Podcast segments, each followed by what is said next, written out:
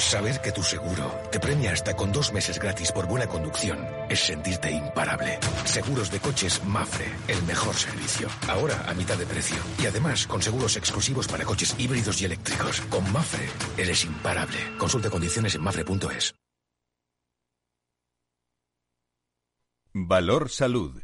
La actualidad de la salud en primer plano. Comienza un tiempo de radio y comunicación con la salud y la sanidad, con protagonistas, información, reflexión, con nuestros contertulios, expertos y diversos en su procedencia, pero son los mejores.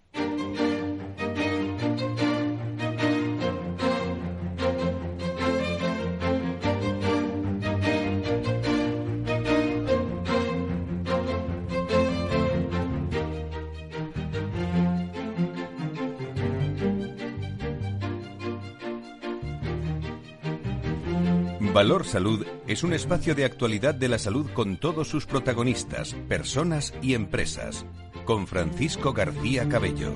¿Qué tal? ¿Cómo están? Muy buenos días. Bienvenidos a este viernes 22 de octubre del 21, el retroceso de la pandemia de coronavirus ha tocado suelo y apenas registra variaciones en las últimas jornadas. Según los últimos datos publicados por Sanidad, la incidencia se sitúa en el 43,26 casos por cada 100.000 habitantes durante los últimos 14 días en todo el territorio nacional, aunque el País Vasco, por cierto, no ha actualizado sus números eh, por problemas técnicos en las últimas horas. Una actualización de las últimas horas que también apunta que esta tónica parece, y digo parece, va a mantenerse porque mm, la incidencia a siete días, que se estudia muy bien, bueno, anticipa los cambios de tendencia que marca un 23,6 casos por 100.000 habitantes en los próximos días. En el último informe también se aprecia de nuevo la influencia de la vacunación en la disminución de los contagios, eh, ya que el único grupo de edad con una incidencia a 14 días superior a ese umbral eh, de 50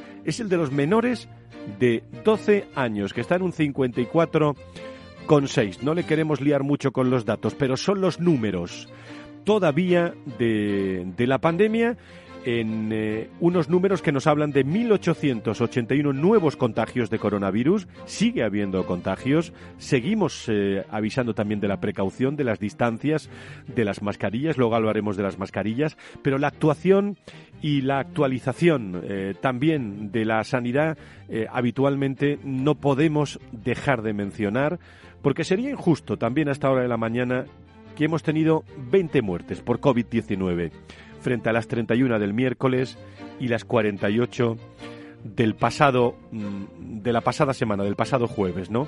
Son hombres y mujeres, familias que siguen falleciendo por el COVID-19. Ahora mismo la cifra oficial de fallecidos por la pandemia a mí me gusta recordarla siempre, es de 87.102 personas, aunque no contabiliza las defunciones también de las primeras semanas en las que no se realizó una prueba para confirmar, por cierto, siempre hay que recordarlo, la infección. De los eh, fallecidos contabilizados, 67 se han producido en esta última semana. En cuanto a la presión sobre el sistema sanitario, los 1.828 hospitalizados por COVID eh, a mediados de semana, el miércoles en toda España, se convierten en estas últimas horas, a datos de ayer, en 1.775. Y el porcentaje de enfermos COVID en cuidados intensivos sigue por debajo del 5%. En el contexto europeo, la incidencia acumulada de España es inferior a estas horas 18, 9 y 8. En las Islas Canarias, por ejemplo, la de Italia, a la de Portugal, a la de Francia y a la de Alemania. Y queda muy por debajo de los valores más altos que se registran en Reino Unido y Rumanía. Así están las cosas. Esperanza, mayor vacunación, mucha precaución y con una polémica, la eliminación de la mascarilla en el patio de los colegios es el último motivo de fricción entre el gobierno de Sánchez y el autonómico de Díaz Ayuso de la Comunidad de Madrid después del anuncio de la supresión en la Comunidad de Madrid.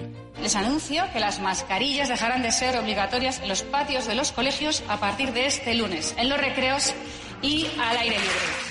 Sanidad ha recordado que sigue siendo obligatoria y la ministra Darias ha instado a la presidenta madrileña a que entre todos, dice la ministra, valoremos las medidas y la apliquemos conjuntamente. Vamos a ver las últimas eh, reacciones de hoy por dónde van en esta línea. Una polémica de la que se desmarcan, por cierto, otros presidentes del Partido Popular, se produce cuando el retroceso de la pandemia del coronavirus, como digo, se ha estabilizado. Una ministra Sanidad, de Sanidad, eh, Darías, que ha defendido, por cierto, en las últimas horas, eh, lo hizo el jueves, el compromiso global de conseguir que el 40% de la población mundial reciba la pauta completa de vacunación contra el COVID a finales del 21, un acuerdo adquirido también en la cumbre G20 celebrada en Roma el pasado mes de septiembre. Y el COVID-19 es una infección estacional asociada a temperatura y humedad baja, según las evidencias halladas, luego lo hablaremos en la tertulia, en un nuevo estudio del Instituto de Salud Global de Barcelona, impulsado por la Fundación la, la, Caixa, unos resultados que subrayan la considerable contribución de la transmisión por aerosoles y la necesidad de adoptar medidas para promover la higiene del aire. En fin, vamos a comenzar. Nos esperan muchos datos. Si se quedan con nosotros aquí en Capital Radio, vamos a hablar mucho de recursos humanos y de salud, o la salud y los recursos humanos en el marco de ese primer congreso que pone en marcha eh, ASPE este 27 de octubre, el miércoles próximo en Madrid, con destacadas empresas, personas y que va a estar representado muchísimos hombres y mujeres, personas del mundo de la salud. Enseguida, en tertulia, aquí en la radio, en directo.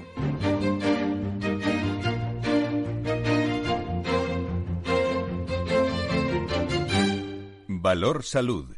La actualidad de la salud en primer plano. No saben ustedes la alegría que me da saludar a los contertulios de hoy totalmente en directo con nosotros. Algo está cambiando en la presencialidad en este programa también. Querido doctor Mugarza, Fernando Mugarza, director de desarrollo del IDIS, muy buenos días y me alegra muchísimo saludarte. Pues muy buenos días, ya presencialmente aquí, la verdad es que es un placer ver a todo es histórico esto, ¿eh? Es Porque histórico, sí, ¿cuánto, sí. ¿cuánto hacía que no, que no venías por aquí? Ya Pues- unos meses desde pues- la pandemia. Pues desde que Sí. arrancó la pandemia, o sea que estoy contento, no, No has dejado de siguiente. estar, no has dejado de estar. Lo sé, ¿eh? lo sé, lo sé, por teléfono, pero bueno, prefiero estar aquí, ¿eh? con vosotros. Muchísimas gracias por estar eh, con nosotros. Saludo también a esta hora de la mañana al nuevo secretario general de la patronal de la sanidad privada en España, a Luis Mendicuti, eh, cuya incorporación se ha producido en, eh, en las últimas horas prácticamente. Querido nuevo secretario general, Luis, ¿cómo estás? Muy buenos días, bienvenido. Buenos días, Fran. Estoy encantado de poder estar aquí con, con vosotros y no quería desaprovechar la oportunidad de, de en estos primeros días en mi nuevo puesto estar aquí en, en este programa.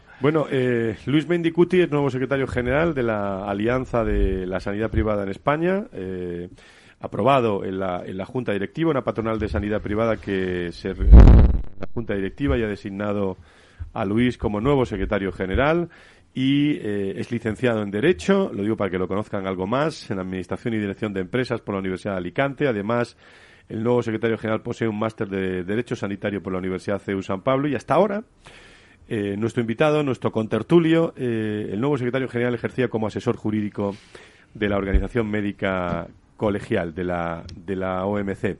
Con gran experiencia, por cierto, en esta organización, ¿no, Luis? Ujú, Así es, eh, este, me reincorporo a ASPE. Es una, es una asociación que considero mi casa porque hace, hasta hace dos años eh, formaba parte de ella como responsable del departamento jurídico y bueno, y es, en esta ocasión tengo la oportunidad de volver a la asociación con nuevas responsabilidades como secretario general y, y, bueno, considero que es una gran oportunidad esta, esta, esta nueva, esta nueva etapa y quiero dar las gracias, por supuesto, por la confianza al presidente de, de la organización, a Carlos Rus, así como al resto de miembros de la, de la Junta Directiva, que ha sido el órgano de gobierno que ha acordado mi, mi incorporación. Luis, tendremos tiempo para comentar, pero así, de entrada, de entrada, ¿cómo, eh, ¿qué objetivos eh, tiene el nuevo secretario general? Así que todavía es poco tiempo para Sí, preguntar. sí, no sé acabo- si soy osado con esta pregunta. Acabo de, de incorporarme esta misma semana, eh, así que bueno, que todavía estoy aterrizando en la organización, pero lógicamente mis objetivos como, como secretario general son los de la organización. ¿no? Eh, estamos hablando de una patronal que tiene principalmente pues el objetivo de, de representar a los centros sanitarios en este caso y eh, poner en valor la sanidad y, y comunicar tanto a los ciudadanos como a los dirigentes políticos cuál es el papel que tiene que jugar la sanidad privada en, en el conjunto del sistema nacional de salud. Fernando, eh, bueno, en- además de darle la bienvenida a un nuevo contertulio, eh, bueno, ya, ya ha estado Luis con nosotros. eh, yo creo que se incorpora Luis en un momento en el que la sanidad está en, en, en, ebullición total, ¿no? Sí, así es. Bueno, lo primero, Luis, ya nos conocíamos y tal, pero darte la bienvenida y, y sobre todo la enhorabuena, ¿no? Así es que tenemos oportunidad, ¿no?, de vernos en varias ocasiones y además de poder colaborar, o seguir colaborando, ¿no? Así es que lo dicho, bienvenido. Y por otra parte, pues sí, lo que tal y como decía, tal y como decía Fran, pues efectivamente es una época pues intensa, ¿no? Y tú lo has vivido también desde ahí, desde la OMC, también desde ASPE. Y la verdad es que, bueno, pues eh, ahora con estos nuevos datos que empezamos a tener ya con ese punto de esperanza, pero sin olvidar esos 50.000 casos que están ocurriendo en este momento en Reino Unido, ¿no? Que tenemos que también tener ese punto de precaución, pues qué duda cabe que el sector pues vuelve otra vez pues a esa presencialidad, ¿no? Esa presencial esa presencialidad, pero con las precauciones lógicamente debidas. Y si me permites, Fran, solamente, solamente decir algo Entramos en tertulia ya, ¿eh? Perfecto, no, simplemente pues eso, un anuncio porque eh, porque me han dicho que lo comente y, allá voy, ¿no? Hoy tenemos la presentación desde la Fundación IDIS del, del, informe eh, experiencia de paciente digital. Te lo iba a preguntar eso, es. Lo tenemos a, partir de las once y media. Estáis, por supuesto, invitados. Es aquí en la, en la Fundación eh, Giner de los Ríos, aquí en, eh, cerquita de, la emisora de radio. Y, por lo tanto, pues eh, también a los oyentes que quieran asistir o que quieran, eh, yo que sé, presenciarlo a través de online, pues pueden hacerlo perfectamente. O sea que ya está dicho el anuncio. Y a partir de aquí, pues... ¿Quién va a pues estar? ¿Quién va a estar entre el sé que va a estar eh, la directora general de, del IDIS va a estar también de Benito también va a estar presente y bueno, va a haber gente interesantísima ¿no? sí así es. La verdad es que es un estudio además muy diferencial puesto que bueno pues no sé si es la primera vez no pero desde luego es una primicia no el hecho de que se analice la experiencia del paciente en, ese entorno digital. ¿no? No, podemos olvidar que la COVID-19 precisamente ha supuesto un impulso tremendo precisamente a lo que es la telemedicina y la medicina en remoto, ¿no? A distancia. Y por lo tanto, pues eh, pulsar esas, esas eh, vibraciones, ¿no? Y, esos, y esos, esas percepciones que tiene precisamente el paciente a través del mundo digital, pues también es muy importante. Y por eso va a estar, pues desde el presidente de la Fundación IDIS, el doctor Juan Abarca, va a estar también el secretario general, Ángel de Benito, va a estar también la directora general, Marta Villanueva. Tenemos también un, ponente estrella que nos va a hablar precisamente sobre la importancia de esta transformación digital que estamos viviendo en estos, en estos momentos. Y luego, pues lógicamente de asistentes, pues yo creo que estará pues buena parte del sector. Así es que, pero ya digo, insisto, estáis invitados. ¿eh? Pues ahí estaremos y, el próximo viernes resumiremos también las, las claves fundamentales y lo seguiremos también. Eh, Se incorpora también a la tertulia eh, Luis de Aro, editor eh, de de iSanidad, eh, portal que vemos todas las mañanas también, eh, pues antes eh, de empezar también este, este espacio. Querido Luis, ¿cómo estás? Eh, querido colega, muy buenos días, bienvenido. ¿Qué hay? Buenos días a todos, un abrazo para todos, especialmente también para Fernando, que hace tiempo que no nos vemos. Hola Luis, un placer. Y nada. Pues Tienes aquí a Luis Mendicuti, al nuevo secretario de, de, la patronal de ASPE, por si quieres pues saludarlo o preguntarle algo. Bueno, Luis, un gusto saludarte. hace tiempo también que no nos vemos pero bueno, sé que has, llegado de nuevo a ASPE y, bueno, además con noticias frescas, ¿no? Como que Carlos Rus es el nuevo presidente de la Comisión de Sanidad de la COE. Dicho queda, lo iba a decir, pero, pero dicho queda. El eh, Carlos Rus como nuevo presidente también de la sanidad en la COE, en la Casa de, de los Empresarios. Eh, eh, tienes a un presidente que te ha cedido a ti el turno hoy para, para ti. Ya, ya hablaré con él el, el, viernes que viene sobre, sobre este asunto. Pero yo creo que en un momento, Luis, eh, que no podría ser mejor, ¿no? Bueno, en un momento importante, desde luego. Bueno, no sé a qué Luis te refieres. a ti, a ti, a ti, a ti. yo, desde luego, en un momento importante y en un momento además, eh, bueno, pues en el que hay mucho movimiento y, y en el que la sanidad privada probablemente va a tener que, que dar eh, o, dar a conocer su voz de nuevo, ¿no? Hemos publicado un artículo que me ha parecido bastante interesante en el que dice que se están pagando eh, dobles impuestos eh, o se van a pagar dobles impuestos por el tema de, la, de las autopistas o de las autovías.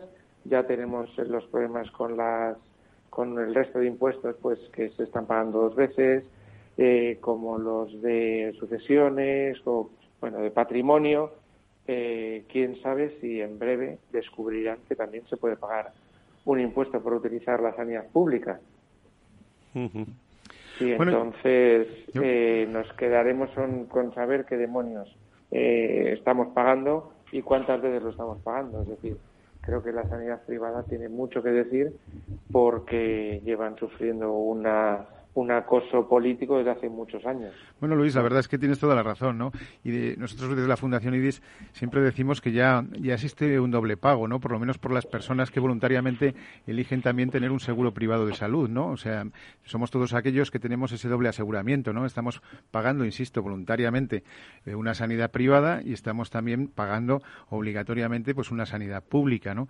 Cuando además, pues lo que estamos haciendo cada vez que utilizamos la sanidad privada es descargar de presión asistencial, de presión financiera al sistema, en definitiva, pues contribuir ¿no? a que el sistema sanitario público pues funcione mejor, que en definitiva es lo que queremos todos, o por lo menos desde la Fundación IDIS así lo pensamos, que lo que buscamos es un mejor sistema sanitario público y, lógicamente, también con la complementariedad del sistema sanitario privado, porque, en definitiva, como decimos siempre, la utilización de todos los recursos disponibles en el sistema es lo que hace que la atención sanitaria pues sea más adecuada, más óptima y los resultados sanitarios y de salud pues sean los que tienen que ser, ¿no? Pensando siempre en el paciente y también en el profesional, como es lógico. Yo siempre digo, y lo saco la tertulia, que el, otro día mismo teníamos una tertulia, eh, le mando un saludo por aquí a la responsable de seguridad y bienestar de, de IKEA.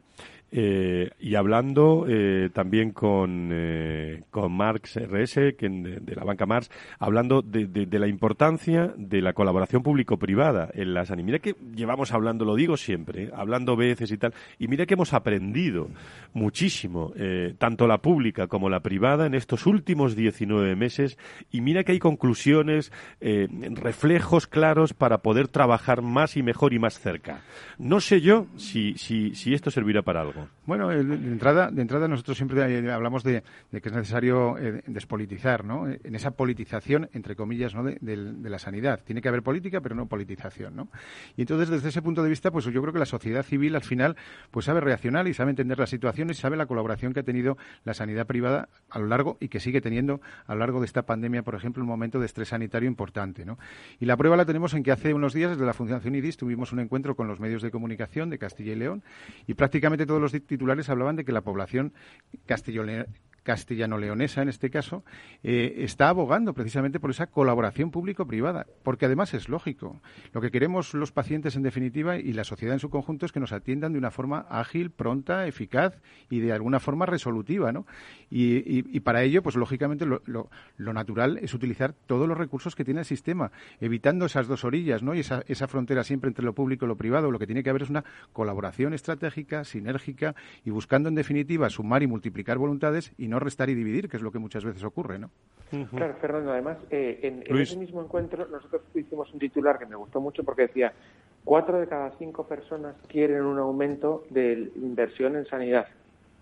Y sin embargo, la realidad que nos hemos encontrado en los presupuestos que se han presentado es lo contrario, es decir, se disminuye y además eh, hemos estado escuchando durante 19 meses la importancia de la atención primaria, que la atención primaria mejore, y nos hemos encontrado que a la atención primaria le, le, preguntan que qué necesitan, empiezan a dar eh, información sobre lo que necesita la atención primaria para mejorar, que pedían hasta 4.000 millones y les dan 175. Claro, es decir, a lo que yo quiero ir es que las necesidades del sistema, de los profesionales, de todos, nunca son escuchadas en el sistema sanitario. Así es. así es, es, una cosa que es que, perdón, Fernando, que, no consigo entender. Es decir, si les preguntamos a los que saben y no les hacemos caso, una de dos. O, o quitamos a los que saben o dejamos de preguntarles pero no tiene sentido tener personas que saben por dónde tienen que ir las cosas. Nos vamos a quedar sin nadie, ¿eh? Como sigamos así, Luis. No sé qué es el, otro Luis, el otro Luis. en la línea que comentaba el doctor Mugarza, eh, eh, yo creo que esta terrible pandemia que hemos vivido en estos últimos meses ha puesto en evidencia todavía más la necesidad de esa colaboración público-privada y la necesidad de utilizar todos los recursos sanitarios disponibles, ¿no? Además, eh, además una cosa que ha dicho el doctor Mugarza, eh, el paciente quiere que le traten y quiere que le traten bien y quieren que le traten eh, lo, mejor posible, lo más eficientemente y que y, quiere y, le da igual, ¿no? Eh, cómo son los recursos eh, que le tratan, le da igual si la gestión es directa, es indirecta, lo que quieren es que le traten bien, ¿no? Y, yo creo que, estas discusiones ideológicas que tenemos y que están encima de la mesa y que además se intensifican cada vez más, creo que es ajeno a la, voluntad de, los ciudadanos y de los pacientes y, y al final eh, entiendo que, debería, deberían ser dejados a un lado y, pensar en la sanidad de todos. Cambio en un minuto de tema. Eh, mascarillas en el patio de los colegios. Luis, ¿qué hacemos? Eh, bueno, ¿qué hacemos? No, no sé si podemos hacer algo. ¿Qué, qué, qué van a hacer? ¿Cuál es vuestra opinión? Bueno, yo, en ese sentido, yo creo que, como dice el refrán, ¿no? Cuando veas las barbas de tu vecino eh, pelar, ¿no? Pues pon las tuyas un poquito a remojar. En el sentido de que estamos viendo también datos que nos vienen de Europa, cuidado. Reino Unido, las cifras son preocupantes otra vez. 50.000 casos diarios es una cantidad muy importante. De acuerdo que la vacunación está extendida y gracias a Dios que tenemos una vacunación eh, en ese sentido pues amplia pues a buena parte de la población. También es cierto que hace poco ha salido también en la encuesta a la población española que dice que el 89% de los españoles estaría dispuesto a esa dosis de refuerzo si se recomendase, si se recomendase y ya se está recomendando en determinadas franjas de edad y en determinado tipo de pacientes. Lo que quiero decir con esto es que yo creo que eh, una cosa son las medidas, digamos, eh, más populares y todas estas cosas y otra cosa es la epidemiología, que es la que da la razón en definitiva después a la razón, ¿no? En el sentido de que dices, oye, cuidado, las medidas de prevención siguen siendo muy importantes, la distancia, el lavado de manos, la aireación y la mascarilla. Y la mascarilla sigue siendo muy importante. No olvidemos que estamos además en, la puerta, en la antesala de la, de la época de gripe. Luis de Aro. Yo estoy un poco de acuerdo con Fernando, es decir, hemos hecho un esfuerzo enorme por, por llegar hasta aquí. Eh, o sea, les vamos a quitar la mascarilla antes de vacunarles. Pues esperemos un segundo que los niños, yo tengo experiencia con ellos, desde luego, no tienen problema en tenerla, ¿no? Pues oye, mm, primero vacunémoslo y después vacunémosles y después quitemos la mascarilla. Yo creo que, eh, o sea, yo no tengo elementos de juicio, ¿no? Pero me parece que es eh, que la prudencia no la podemos perder porque hemos sufrido mucho. Así es. Pues eso va a ser una, una polémica, porque ya lo han visto en la portada, la, la presidenta de, de la Comunidad de, de Madrid bueno, pues la eliminación de esas mascarillas en los patios de los colegios es, es motivo de fricción a partir del próximo, del próximo lunes.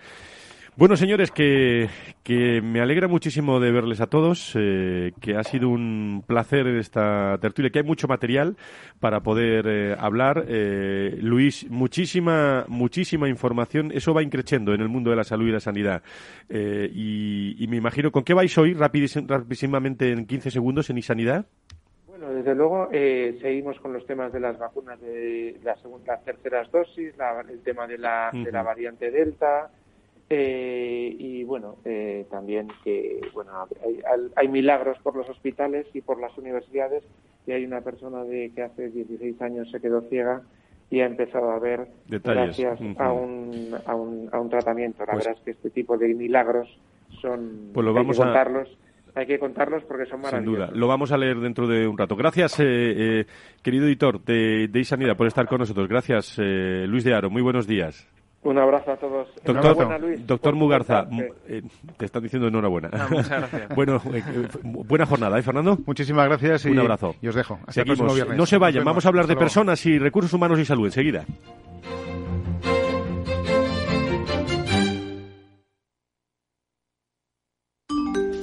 Bienvenidos a este webinar.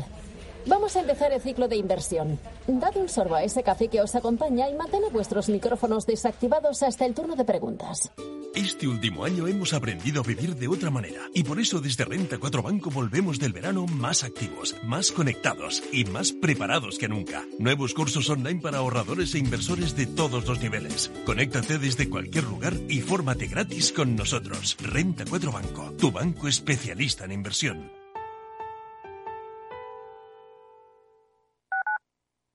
Tu radio en Madrid 105.7, Capital Radio. Memorízalo en tu coche.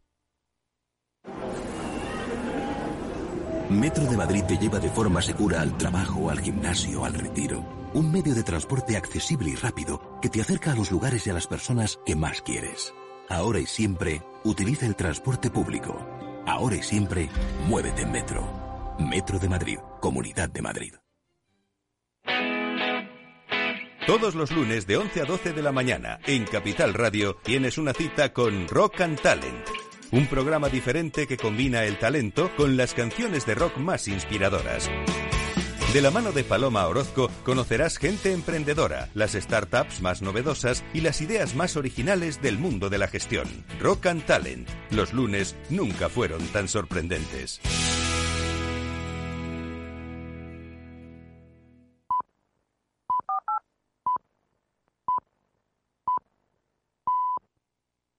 Frente a los impagos, vitamina D, la fórmula de información empresarial exclusiva de Informa para minimizar los riesgos y facilitar la toma de decisiones. Descubre Data Powered by Informa, la solución perfecta para tu negocio. Consulta al especialista en Informa.es.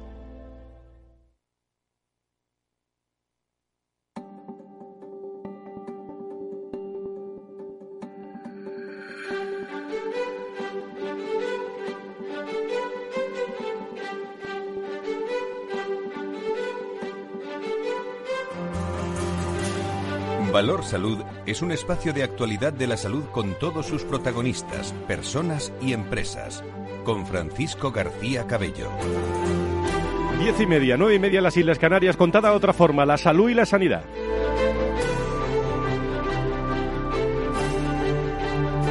Con datos que yo digo de esperanza, eh, mirando mucho a nivel internacional, también al Reino Unido. ¿eh? Eh, estamos Estamos hablando de un retroceso de la pandemia de coronavirus que ha tocado suelo. Apenas registra variaciones en las últimas jornadas, una incidencia del 43,26 por cada 100.000 habitantes, con una polémica, que es esta.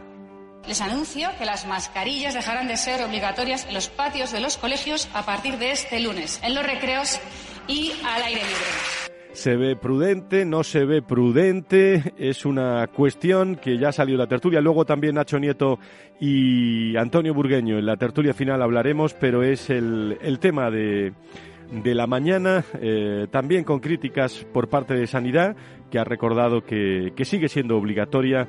La ministra Darias eh, ha instado también a la presidenta madrileña a que entre todos valoremos las medidas y las eh, apliquemos conjuntamente. Se va a hablar mucho de eso. El próximo miércoles, jornada extraordinaria eh, en el primer Congreso de Salud y Recursos Humanos que se va a celebrar en Aspe. Lo vamos a contar enseguida.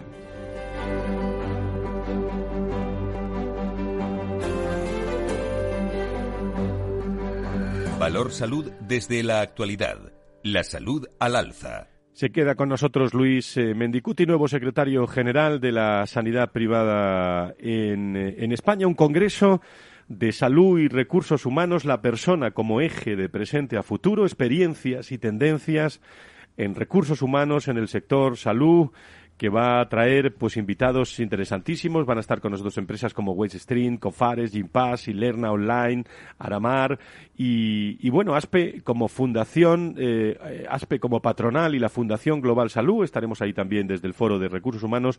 Van a dedicar esta jornada de recursos humanos a un punto de encuentro eh, con personas y empresas que se analice y se debata en profundidad, yo diría, que, si me permiten, por, por primera vez con directores de recursos humanos de las eh, compañías más destacadas en nuestro país, una jornada que comenzará a las nueve de la mañana hasta las dos y media en las nuevas instalaciones de, de la patronal, que por cierto han quedado muy bien, ¿eh, Luis? Las vi, las vi el otro día y han quedado fenomenal, con grupos hospitalarios, con clínicas.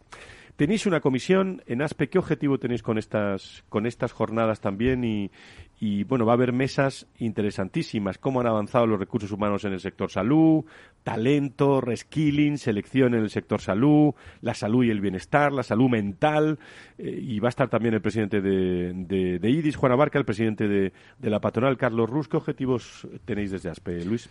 Pues eh, es, una, es una fecha muy señalada, la de este primer congreso que vamos a celebrar eh, no solo porque, como has dicho, la vamos a celebrar en nuestra sede, en nuestro nuevo salón, que vamos a estrenar en este congreso, que como dices ha quedado muy bien y es una gran oportunidad poder tenerlo eh, en nuestra sede, sino porque, porque la, gestión de personas eh, y, todo lo relacionado con la gestión de los recursos humanos en los centros sanitarios siempre ha sido una prioridad para la, para la Efectivamente, eh, tenemos una comisión de recursos humanos muy potente, formada por grandes directores de recursos humanos de centros y grupos hospitalarios, donde, donde se impulsan estas iniciativas. Además, contamos con la, con la ayuda y siempre la asesoría de especializada de Foro de Recursos Humanos, que nos ayuda a, potenciar estos, estos eventos. Bueno, yo creo que merece la pena hablar sobre esto. Se incorpora con nosotros Nacho Zendón, que es eh, experto eh, con tertulio también de este programa desde, desde hoy, todo el tiempo que él quiera venir y, pueda. Y un hombre que conoce muy bien la salud en el mundo de la empresa, también conoce la empresa y las personas, eh, y que ha estado pues 23 años, nada más y nada menos, en un grupo importante mm, de, bueno, iba a decir del IBEX en nuestro país, como es Naturgy. Eh, querido, eh, querido Nacho, ¿cómo estás? Bienvenido. Pues muchas gracias, Fran, por, por invitarme en este, en este momento tan importante con las noticias que, estamos dando de, fin de pandemia y que las empresas hemos vivido de, de una forma tan, tan intensa, ¿no? Se incorpora, se incorpora también, y ahora entramos en materia, se incorpora Luis Truchado, eh, también con nosotros, eh, magnífico profesional eh, y socio partner de Eurogalenus y experto en el sector, diría yo, uno de los mayores expertos en el sector salud en el mundo de, de los directivos y en el mundo de los recursos humanos. Querido maestro, buenos días, ¿cómo estamos?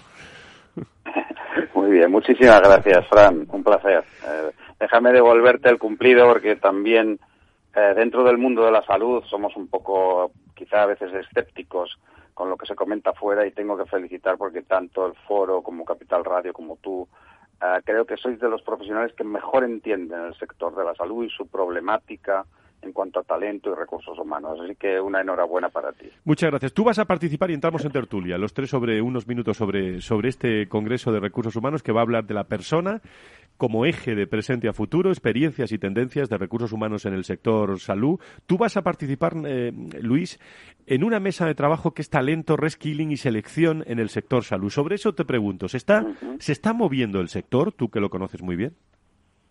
Digo, en materia de, personas directivas. Sí, vamos a ver, independientemente de las interpretaciones políticas que, se oigan estos días, el sector eh, siempre se ha mantenido bastante acíclico. Siempre se dice que como sector salud es acíclico. En, la cultura anglosajona lo llaman recession proof, a prueba de recesiones. Eh, ¿Por qué es eso? Porque en el sector de la salud siempre hay innovación siempre se hacen cosas nuevas.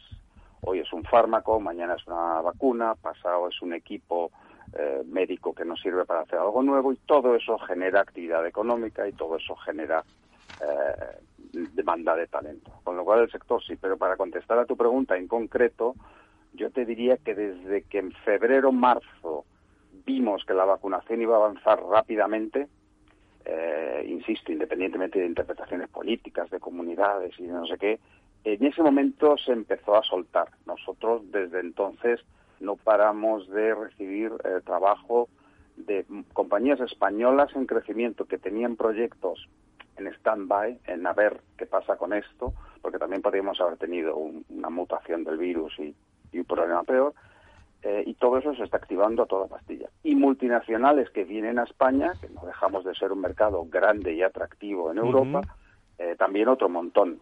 Eh, más las habituales empresas que funcionan. Con lo cual, eh, ahora mismo hay mucha actividad. No solo yo, eh, porque hablo con, muchos de mis colegas y, y eso se, se mantienen todos. Luego la respuesta es sí muy activo, muy en crecimiento y en demanda. En un momento, Nacho, eh, que cuando hablamos de salud en las organizaciones y en las empresas, en, eh, bueno, decíamos que siempre, lo comentábamos al principio con Luis, la, salud estaba en cuarta, quinta posición, ahora está en la primera de los recursos humanos, casi, casi, casi por obligación, fruto de estos 18 meses que hemos vivido, pero la salud, el bienestar, está siendo eje en el mundo de los recursos humanos centrado en, los últimos meses por un tema que ocupa y preocupa, que es la salud mental ¿no? Mm. de los empleados. Y tú que conoces muy bien el mundo de las organizaciones, eh, yo creo que es un objetivo, una estrategia global de las empresas en estos momentos, ¿no? Es cierto que veníamos ya empujados por la ONS de cara a una anunciada pandemia de, depresión en el año 2030 y, y, que en los últimos tiempos, pues quizás por, por la pandemia, se ha puesto en boca de todos y especialmente de las empresas. Es tanto que eh, la misma inspección de trabajo sacaba en abril de este año un procedimiento para inspeccionar los riesgos psicosociales que no siendo lo mismo que la salud mental dentro de la empresa, pues convive en la misma unidad que lo gestiona. La salud mental eh, dentro de la empresa es un tema que se habla en países como Australia, como Inglaterra, como Canadá, pero bien en países como el nuestro todavía no está muy en boca, muy en boca de, de los ejecutivos de la empresa, del middle management ni de la gente. Entonces, queda mucho trabajo por realizar. Aún siendo un tema de, de, plena actualidad, ¿no? Aún siendo un tema de plena actualidad, la pregunta que yo me hacía es, estando ahora en la mesa de los departamentos de salud de las empresas el presupuesto del año que viene, ¿hay algo en la agenda de las principales empresas en materia de salud mental? Pues la salud mental de los empleados, un nuevo objetivo para la estrategia global de las empresas. Eh, estarán también empresas ahí como, como Covistar, HM Hospitales. Eh, estarás tú, Luis, también hablando sobre, sobre ese asunto que me parece vital ¿no? en, en, estos momentos en las organizaciones. ¿Algo más que queráis destacar sobre este, sobre este encuentro, eh, Luis? Sí, en esa mesa relativa a la salud mental pues hablaremos de todas estas iniciativas que a raíz de la pandemia pues, se han ido impulsando ¿no? desde las, a nivel corporativo desde las empresas y también incluso institucionalmente, ¿no? desde el Ministerio de Sanidad. Ha habido determinados proyectos para, para, para atender la salud mental de los profesionales sanitarios que estaban haciendo frente a, la pandemia que hemos vivido. ¿no?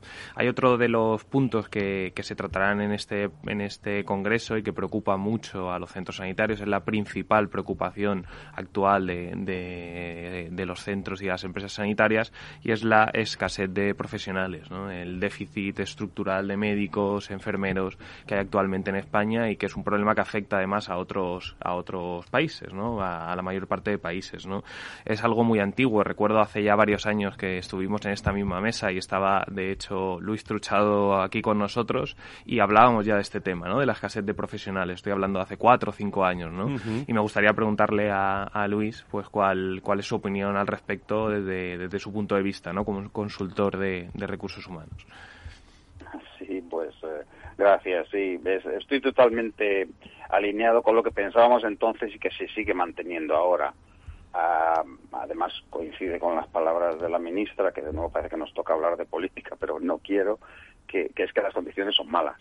Eh, y para que, para que se vea que no hablo de política, las condiciones eran malas con el PP y son con el PSOE. Es decir, parece por algún motivo que a nuestros profesionales, que son profesionales muy cualificados, no vamos a repetir aquí tardaríamos mucho rato en decir la formación y, la formación continuada que reciben después del grado nuestros médicos, nuestros eh, enfermeros, diplomados de enfermería, etcétera, etcétera. Y creo que no tienen las condiciones que deben desde hace desde hace décadas. Así que no es una cosa que ha sucedido ayer por la tarde. Creo que es algo que hay que mejorar. Eh, creo que es algo que hay que mejorar.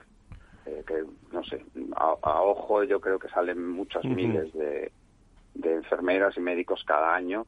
Seguro que tenemos las cifras oficiales en algún sitio en el INE. Y eso es algo que nos debería preocupar, porque si nosotros los formamos y otros países se benefician de ellos, igual estamos, estamos haciendo un poco el canelo, si me permite la expresión, ¿no?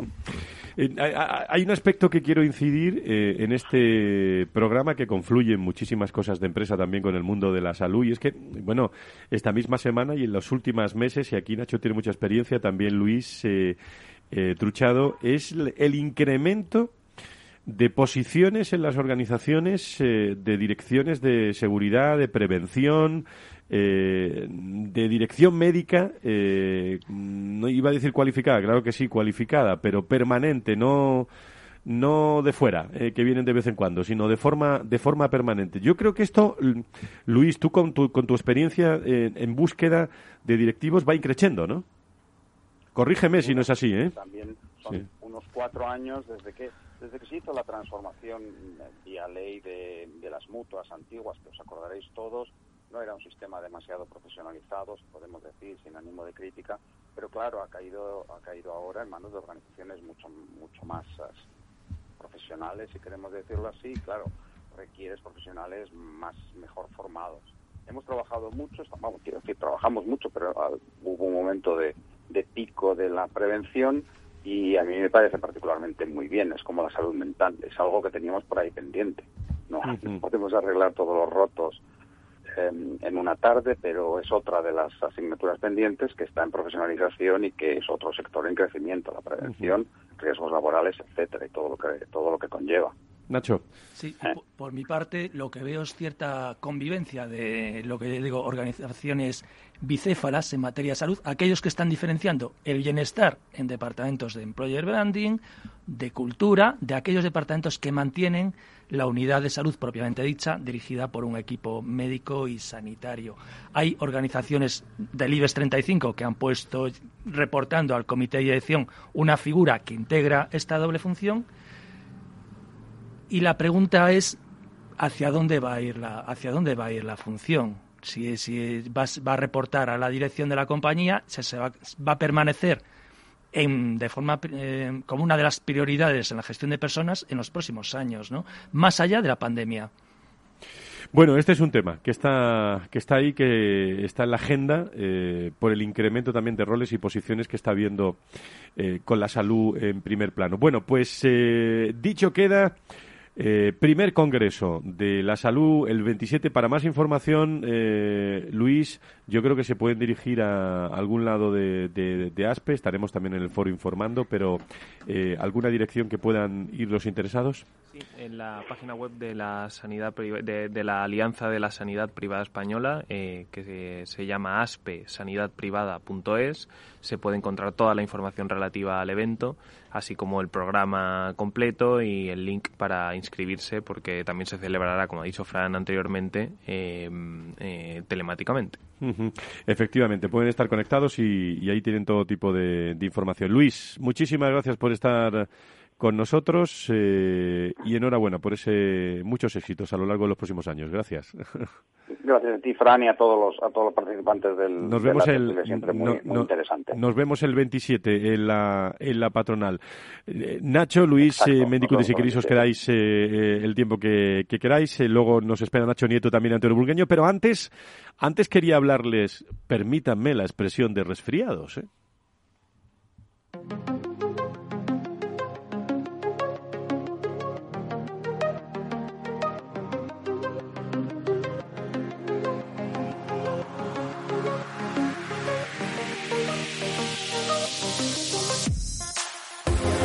Valor Salud desde la actualidad. La salud al alza.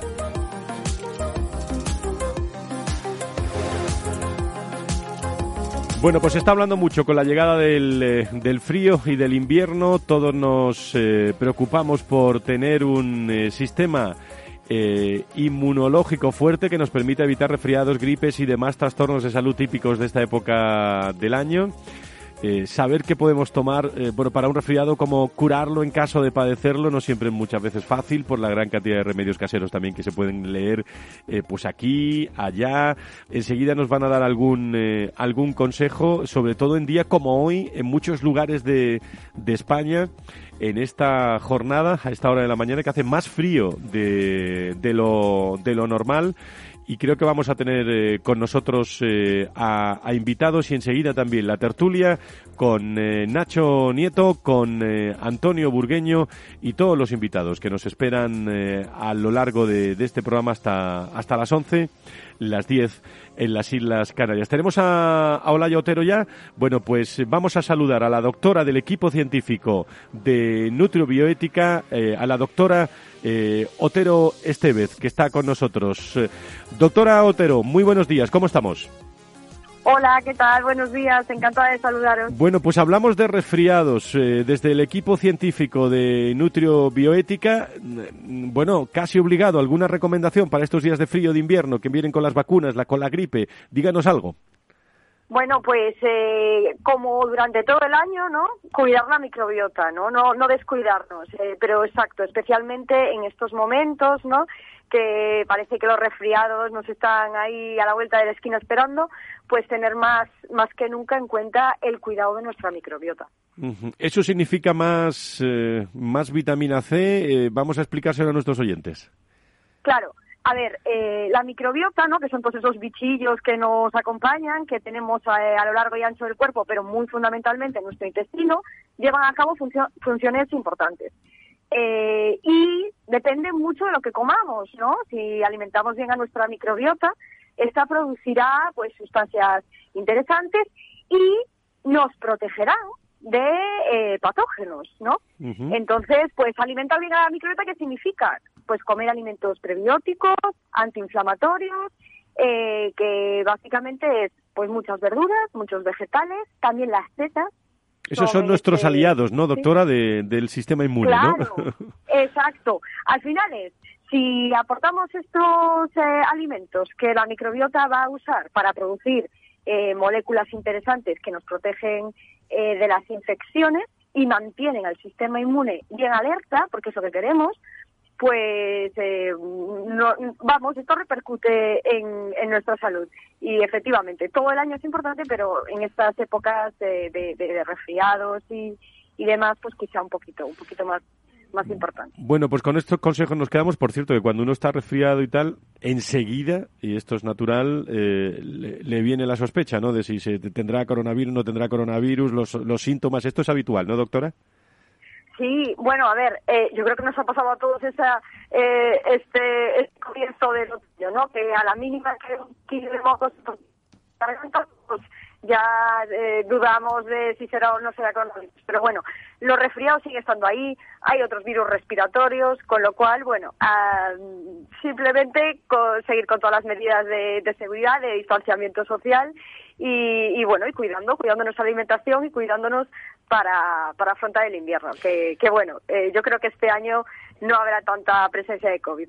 Bueno, pues eh, vienen muy bien esos consejos. Eh, doctora Otero Estevez, eh, del equipo científico de Nutribioética, muchísimas gracias por estar con nosotros. Muy buenos días. Gracias a vosotros. Un saludo. Nos vamos a tertulia final de este programa, Valor Salud.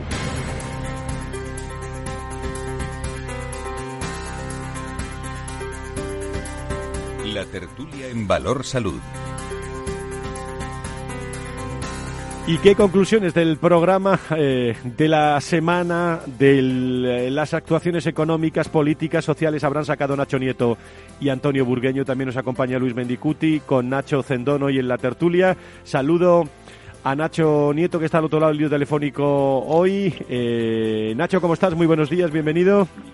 Hola, buenos días. Eh, muy bien. Estoy, bueno, pues me encuentro bien, me encuentro, iba a decir muy bien.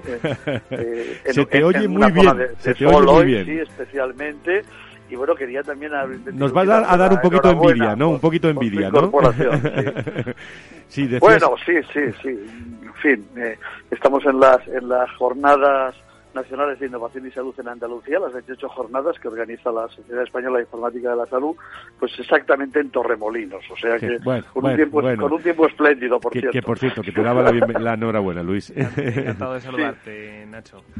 Muy bien. Eh, igualmente. Y Antonio Burgueño, ¿dónde está Antonio Burgueño, nuestro experto del proyecto Ventura? Antonio, ¿cómo estás? En mi sitio y no me estoy desplazando, Fran. Mala experiencia la, semana pasada. Desde luego, pero, pero te, escuchamos y te tenemos presente. Bueno, ¿con qué, temas queréis, eh, queréis destacar esta semana? Que nos queda poco tiempo, pero siempre un par de reflexiones son muy interesantes. Nacho, Antonio, Antonio, Nacho.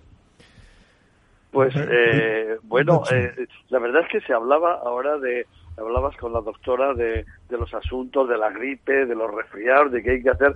Hombre, este año tenemos una, iba a decir una ventaja, ¿no? Porque los consejos que ya no sabemos y las medidas que tenemos que tomar eh, con el con el COVID, pues también nos sirve para la gripe, con lo cual ahí ya tenemos una parte del trabajo hecho. Y la verdad es que yo la sensación en esto que, que tengo es que que yo no sé si el COVID ha podido la gripe, si vamos a tener gripe, si no va, si no va a haber, pero bueno, esperemos y la confianza es que las, que en, todo caso los dos sean mucho más leve que lo que veníamos conociendo hasta ahora, ¿no? Eso, por lo menos es un deseo. Antonio. Pues yo quisiera destacar eh, el nombramiento que ha hecho Aspe de Luis Mendicuti. Es un gran, magnífico fichaje y le doy mi enhorabuena desde aquí. Y, luego también eh, quisiera destacar, por que ya se ha hablado en este programa, el tema de los presupuestos que se viene debatiendo. Yo creo que es un tema muy serio. Eh, se habla que si menos incremento lo esperado, que si se...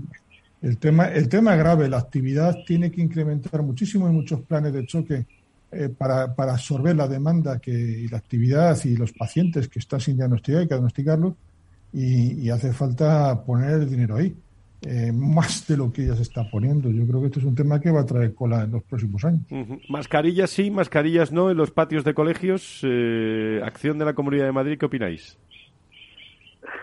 Bueno, pues en fin, es otra otra iba a decir otra de las locuras que se que se montan en toda en toda esta cuestión, ¿no? Eh, la verdad es que a estas alturas, con lo que estamos viendo en la calle, con lo que está pasando, con la incidencia como está, el tema, el tema de la mascarilla, eh, de alguna manera se pone en entredicho. La usamos en unos sitios, en otros no. Cuando estamos fuera, cuando estamos dentro, de aglomeraciones inmensas de gente.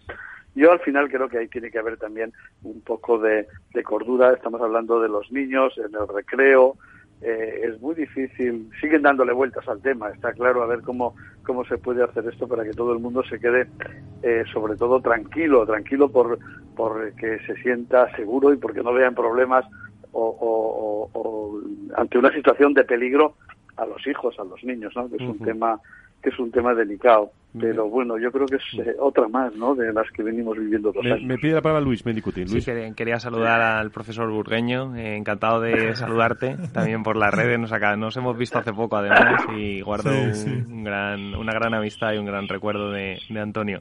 Eh, sobre esto último, sobre esta, esta última medida de la Comunidad de Madrid de eliminar las, las mascarillas en los patios de los colegios, yo creo que, que al hilo de lo que comentaba Nacho, lo que se necesita es eh, atender a la evidencia científica ¿no? y que las normas que nos damos, tanto a nivel estatal como a nivel autonómico, en medio de este caos legislativo que es imposible de seguir ¿no? para el ciudadano de a pie, eh, eh tenga en cuenta siempre la evidencia científica, ¿no? Y que no vaya, porque, porque eh, a lo largo de estos meses hemos visto muchas veces que la, evidencia científica iba por un sitio y las normas eh, que nos dictábamos, ¿no? Eh, iban por otro. Nacho, Antonio Burgueño, perdón. No, no, no, quito mano, como se suele decir, porque además doctores tiene la Iglesia y, expertos tiene la sanidad. y tenemos que ir viendo, como dice Luis, que vayan en consonancia las, las medidas con, con los, las opiniones eh, que están realmente cualificadas. ¿no? Lo que sí que es cierto que hay que tener cuidado con lo que yo creo que viene ocurriendo es una percepción personal, que, que estamos teniendo, eh, empezando a relajarnos mentalmente y pensar que esto se ha acabado. Sí, esa reflexión es buena. ¿eh? Infinitamente mejor, pero cuidado con, con la sensación de, de, finalización. Y, esta medida puede contribuir, ¿no? Sin entrar a, a debatirla, si es correcto o no, porque me faltan criterios para, para hacerlo. ¿no? hay, no hay que olvidar lo que está ocurriendo en Reino Unido, que ya se ha comentado, y que eso tiene un impacto directo en España, lo puede tener en los próximos meses. Ya nos han dicho desde algún hospital de nuestra asociación que se está empezando a notar en determinadas zonas de Levante donde hay, donde hay una mayor presencia de británicos. ¿no? Y, y, Reino Unido no es un caso aislado, tenemos a Rusia que está todavía peor, o Letonia, por ejemplo, que ya ha dictado un confinamiento estricto debido a la situación actual. Pues muchísimo. Castellón, un dato muy rápido, Castellón está duplicando la media nacional. No, no, eh, hay que tener muchísimo cuidado. Os agradezco a todos, eh, mucho el haber estado aquí con nosotros en este programa y a ustedes también que nos han escuchado. Acabamos con la voz de Vanessa Martín, Soy, dedicada a todas las mujeres que bueno, que padecen ese cáncer de mama. Eh, hoy hemos celebrado el Día Internacional también del Cáncer de Mama. Aquí estuvimos hablando con protagonistas, pues con Soy nos, eh, nos vamos. Buen fin de semana. Cuídense mucho el viernes. Más a Luis Sanidad, aquí, contado de otra forma, en la radio. Adiós.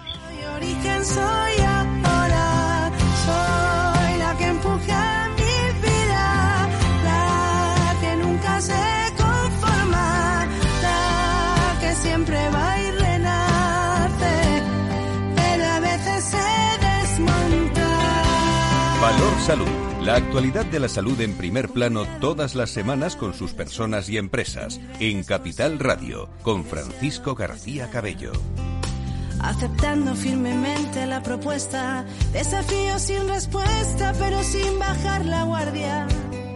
Y agarrado fuerte mis atardeceres, mis mañanas de placeres, mi pasión de madrugada. Y he besado valorando más que nunca lo que el corazón sembraba. Me mira en el espejo y también me beso a mí. Suelta,